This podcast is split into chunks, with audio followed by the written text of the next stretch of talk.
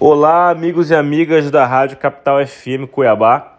Uma linda semana a todos com um tema tributário que promete trazer grandes novidades à vista de ser decidido pelo Supremo Tribunal Federal nesse mês de junho, mais especificamente no dia 20, que é a possibilidade ou não da multa por não compensação de tributos. É possível isso? Alguém ser multado por tentar compensar um tributo junto à Receita Federal?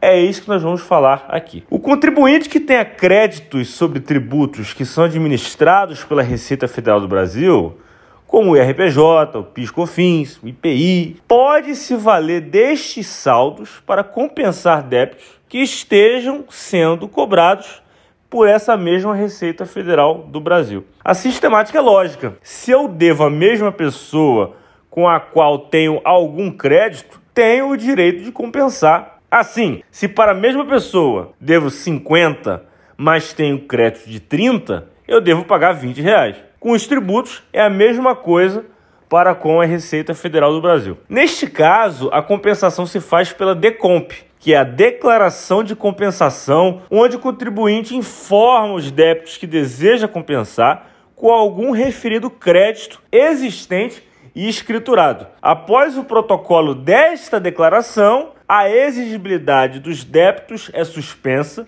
e a Receita Federal tem até cinco anos para analisar a licitude dessa compensação, sob pena de se aceitar a compensação, a chamada homologação tácita. Existe um problema, porém, quando essa decompra, essa declaração de compensação não é aceita pela Receita Federal do Brasil, esta aplica, com base na Lei 9430, uma multa isolada que pode chegar até 150% do valor do débito eventualmente devido. E aí começou uma jurídica discussão. Se a própria lei me autoriza a realizar um pedido de uma compensação, e esta compensação por algum motivo é negada, eu devo ser punido por isso? É claro, para todo cidadão que o instituto da multa é aplicável para quando se comete algo ilícito, contrário à lei. E o Estado, pois, deseja coibir essa conduta. E sendo assim, será que seria constitucional uma multa por uma simples negativa de um direito que é assegurado? Ou seja,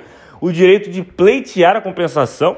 Essa questão chegou no Supremo, sendo o julgamento iniciado lá em abril do ano de 2020, havendo sido interrompido por um pedido de vistas do ministro Gilmar Mendes. O recurso extraordinário, proposto pela União Federal, defendendo a Receita Federal do Brasil, alega que é constitucional a multa isolada, pois, sem ela, estimular-se-ia inúmeros decompes com o único propósito de se suspender a exigibilidade dos débitos fiscais, dando uma carga de trabalho monstruosa para a Receita Federal do Brasil, a qual tem cinco anos para analisar tudo. Por outro lado, prediz uma transportadora recorrida, que é outra parte desse processo, nesse recurso no Supremo, que o direito de petição, o direito de se pleitear a compensação, é garantido pela Lei 9430 e não pode ser objeto de punição, porque não existe nenhum ato ilícito em se pedir, consultar uma compensação. Esse caso teve repercussão geral conhecida e o que o Supremo decidir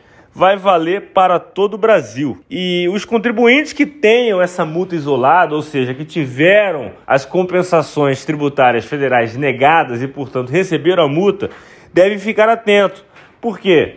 Porque ou se pode anular ou se pode restituir o valor dessa multa que foi pago nos últimos cinco anos, caso o Supremo não module os efeitos. Então, o dia 20 aí é um dia capital para os contribuintes que pleiteiam essas compensações tributárias buscando um melhor planejamento tributário.